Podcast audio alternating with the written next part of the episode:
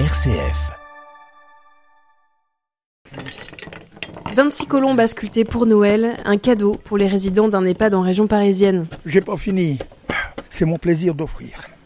Un peu trop, un peu trop peut-être. Coiffé de sa casquette d'ancien commando, son poste de radio réglé sur deux fréquences, France Info et RCF. Ça c'est sacré.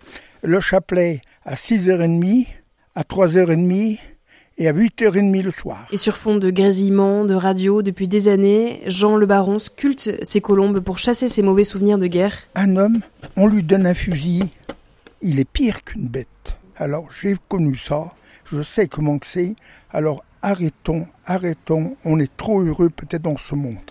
Hein? Ça c'est la réponse que j'ai reçue de l'Ukraine. De temps en temps, il feuillette son livre d'or où il a collé les précieuses réponses reçues des quatre coins du monde le pape Benoît XVI, Jean-Paul II, François, les présidents et plus récemment le roi Charles III. Ah, j'en ai une, tiens, et ils m'ont rendu réponse. Il m'a même téléphoné euh, de la grotte de Lourdes.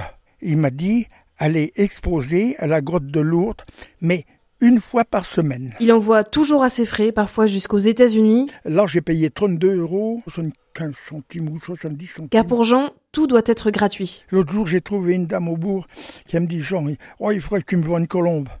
Bah, t'as qu'à venir à la maison, puis tu, tu l'auras. Un quart d'heure après, ici, elle était ici. Je lui donne une colombe.